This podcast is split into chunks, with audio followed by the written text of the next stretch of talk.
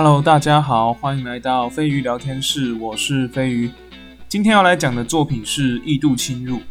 其实我并没有很常看动漫，所以一开始当然也没有注意到这一部作品。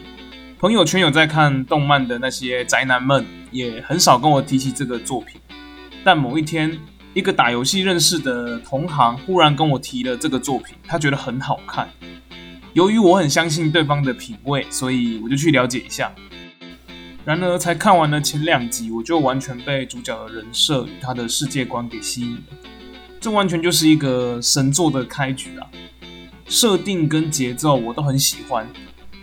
然而，看下去之后，发现这部虽然挂着悬疑推理的类型，但你只要不被它的剧情拉着走，其实可以很清楚的知道，这完全不是悬疑推理，很多东西都是经不起推敲的。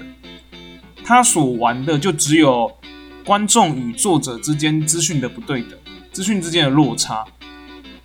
他把资讯丢出来的时候，其实套给任何任何一个人都是恰当的，甚至他是用他的资讯去生成一个凶手来呈现给观众。理论上，这应该会是推理型作品的大忌，但我只能说，因为它好看，所以大家不会去在意。好看可以解决很多事情。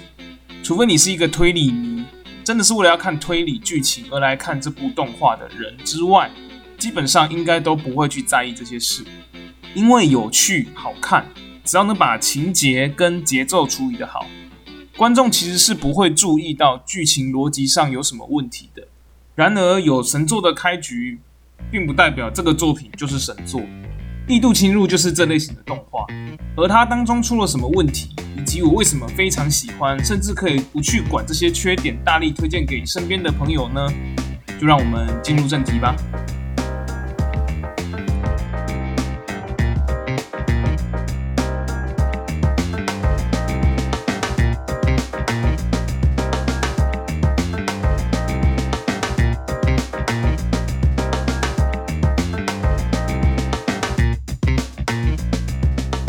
一度侵入的故事发生在一个持续有着大规模杀人事件的近代社会。有一个追查连续杀人犯的组织，利用着连工作人员也不太了解其构造的黑科技仪器与装置，收集犯罪者在现场遗留下来的杀意，并构筑出无意识的虚构空间。这个空间称呼为井。组织会派特定的人员进入井中，探查那些潜意识中破碎象征性的事件。并由着其他工作人员去观测井里面的情况，用各种线索去拼凑出犯人的真实身份。而进入井中的人员会丧失记忆，在看到一名死去的女孩后，想起了这名女孩的名字叫做加爱流，并回忆起自己在这个世界的身份是一名侦探，来到这里的用意是为了要找出加爱流的死因。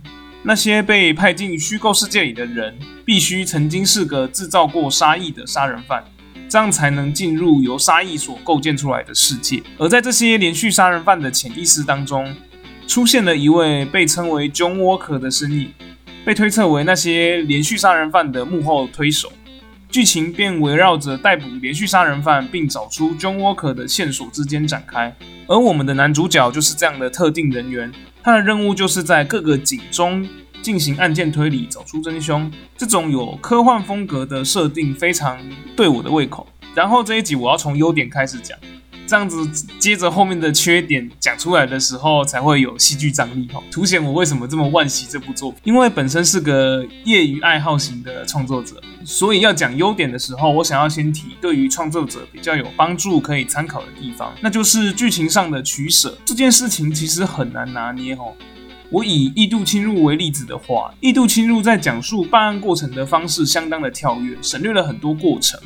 但在观看的体验上，你是完全没有中断感。例如说，其中很多案子的模式都是在案发现场收集杀意，主角进入警中搜索，其他工作人员找出可能的凶手，接下来跳过了很多过程，直接到刑警捉住了犯人，然后犯人就被抓去关了。很多创作者，包含我在内，都会舍不得拿掉中间那段关于刑警办案、逮捕犯人的过程。因为这些地方其实可以很简单的埋下很多伏笔或者戏剧张力与故事悬念。这些东西可以让作品看起来好像很精彩一样，但实际上这些东西可能跟故事的主轴不一定契合。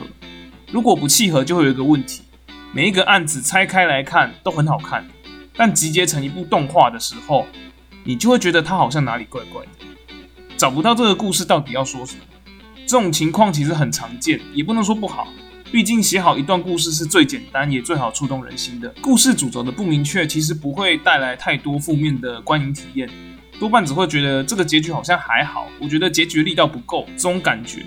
而异度侵入在剧情取舍这块做得非常的好，编剧与导演很了解这个故事主打的是什么，因为这样他们把所有可能会模糊焦点的东西都砍掉了，让所有观众的注意力都集中在故事的主线上。因为这部分才是这个动画最吸引的地方，那就要想办法让观众的焦点都集中在这部分。这点我觉得在《钢之炼金术师》上就做得非常的完美，所有的东西都围绕在等价交换、一级是全、全级是一这两个主题框架之下，因此所有人物的成长、故事的推进。都是必须牺牲掉一部分的东西去换取而来，而异度侵入前期的剧情，我认为完全不输钢炼，唯一的差别在钢炼是把所有人都套上了等价交换这个枷锁，而异度侵入则是聚焦在主角身上，用其他连续杀人犯身上的枷锁去对应到主角身上的特质，而那个特质就是最符合故事核心的概念。而说到了故事的核心概念，就必须提到了角色的塑造，这也是这部动画最让我惊艳的地方。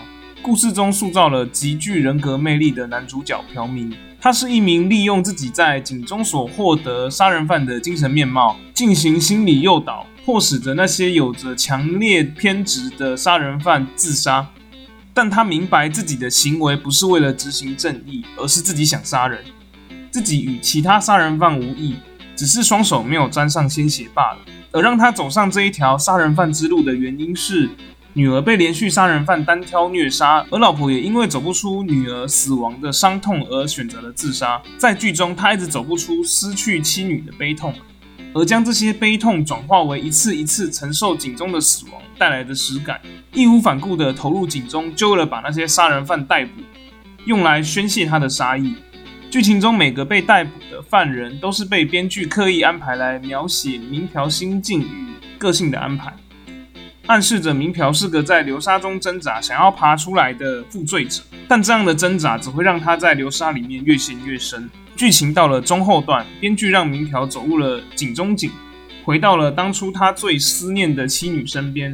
消磨他的意志，让他渐渐忘了自己并不属于这个美好的世界。直到第十集被另外一名同伴提醒，才认清了现实。在与虚拟的妻子通了最后一通电话，毅然决然地接受了现实。在现实世界里，他的妻女已经死了，并不会回到自己的身边。属于他的是那个绝望没有妻女的世界。而他来到这里目的只有一个：找出 John Walker 的身份。这一段的剧情。绝对是我见过动画中最不矫情而又最催泪的回忆杀，维持着一贯不拖泥带水，只用几个类似幻灯片的简单画面，却完美营造了明朴的不舍与思念，配上声优的表现，真的是绝了。说真的啦，我觉得这部的催泪指数真的是完胜《鬼灭之刃》的剧场版，那个感情的刻画真的太完美了。看到这边，我已经完全无法客观评价这个作。从那一刻起，我就是异度入侵的脑粉哦。谁说他不好，我就跟谁拼命的那一种。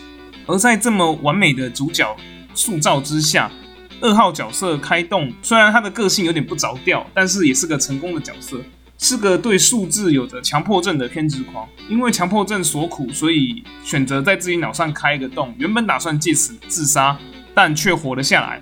这一个举动也让他治好自己一直以来的偏头痛，所以他想要让人了解到，在头上开洞是个很美好的事情，进而开始在被害人的头上开洞。在整出剧情当中，他比较像是个不带入情感的旁观者，总是能用隐喻的方式，相当客观的给予其他人意见，并直指他内心所想。故事中的三号角色是。本为仓的外务分析官，却因为发觉了有杀人犯本质而进入警中的操作员本堂町小春，说白了，我认为他就是个比较平面的角色，在剧情中的表现也中规中矩，但但最后在开动保护自己身亡无法醒来之后，流下了一滴眼泪，并告诉明条说，这样的人只值得我一滴眼泪。这种丝毫不为了戏剧张力而刻意凑作堆、轻轻带过不是主题的环节，让我非常满意。这三个角色之间的主次分明，非常的好。两名配角之间虽然有各自的转折、人物信念，但他们完全不会盖过明条的光芒，甚至相辅相成，在适当的时机拉了彼此一把。这三个角色在剧情里面的塑造，我觉得都还不错。关于角色，其实我还有很多想要讲，因为我真的太喜欢这部作品的人物塑造。但因为看这部动画是半年多前的事情，很多细节其实我记不清楚。加上要写好的话，必须花费蛮多篇幅，所以我这边应该就先讲到这边。嗯，如果有兴趣的话，可以跟我说一下，之后也许可以做一些以角色介绍为主的集数。这边就让我们先进入到缺点的部分。我前面把内容说的这么神，怎么看都是妥妥的神作啊！为什么我会说它有巨大的缺陷呢？因为上面所说的优点都只有体现在前十集。异度侵入最后两集的观影体验会急剧的坠落，大概就是个从神作掉落到及格的作品这种感觉。如同前面所说，哈，前十集的剧情堪称完美，在第十集时将前面明条一直给观众压抑着的情绪释放了出来，回到了警中，揭露了开洞的阴谋后，更是让整个戏剧张力推到了高点。明条解开了心中一直以来的结，剧情也走到了最后与 John Walker 的对决环节。这原本应该是本作最大谜题的 John Walker，完完全全达不到第十集所给予的观影体验，只能算是中规中矩。而这样的中规中矩，对于这部动漫来讲，毫无疑问就是个缺点。John Walker 的身份就是我们有提到追查连续杀人犯那个组织的首领，败露身份的原因，在之前是完全没有提到的。基本上，那个原因推给任何一个角色都是可以成立的，反而像是硬塞出来的身份。这样子的剧情处理完全没有解开谜团的快感，反而让我非常的没有代入感。而最后对战的部分更是让我觉得很失望。如果你不跟我讲，我还以为是火影忍者什么之类的。虽然最后打败大魔王的手段还算是个精彩的反转，而且有将剧情中所揭露的讯息完美的契合。但整体而言，就是让我觉得不够好。另一个部分，在现实线的收尾更莫名其妙，好像变成超能力大战一样，让整部戏往奇幻的方向发展。这完全不符合前十集给我的期待。最后居然是一个路人靠着嘴遁拯救了世界，这感觉就很怪啊！因为这个路人在前面就不是什么太重要的角色，为什么他可以靠嘴遁来解决这个灾难？这种感觉跟第十集时那种饱满的情绪的落差感真的太大了，所以也导致了这个作品在最后两集的时候评价大跌，被挂上了一个烂尾的称号。虽然说我不觉得它真的烂尾啊，但是最后两集的表现真的真的是跟前十集有太大落差了。我认为《飞鸟警目记》或者局长有用到开动这个篇幅去塑造角色的话，那这部动画绝对是神作。只可惜就功亏一篑。整体而言，《异度入侵》就是部前十集神作，后两集烂尾的作品。严格来说，也许蛮多人会觉得它很雷，但我真的很喜欢它前十集所营造的东西。除了钢炼之外，《异度入侵》是最能触动到我的一部动漫作品。嗯，我当然是指前十集的部分。它里面有对于社会的批判，也没有刻意美化犯罪的人的心理，甚至明条一直强调他的行为并不是正义。他跟那些杀人犯一样，只是依照着自己的喜好杀人而已。唯一的不同就是他杀的那些人是杀人犯。就算这些喜好能符合大众的期待，但自己其实仍然是做杀人的事情。这些情节我认为超级的不过俗套，绝对是动漫作品中既好看又富含深意，能够雅俗共赏的佳作。对前十集的部分。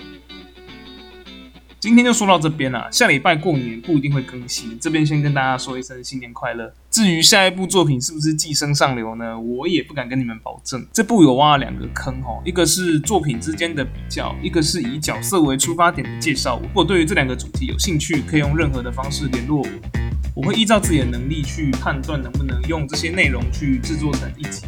今天大概就录到这边，这集大概是我有史以来最长的一集了，好累。就让我们下次见吧。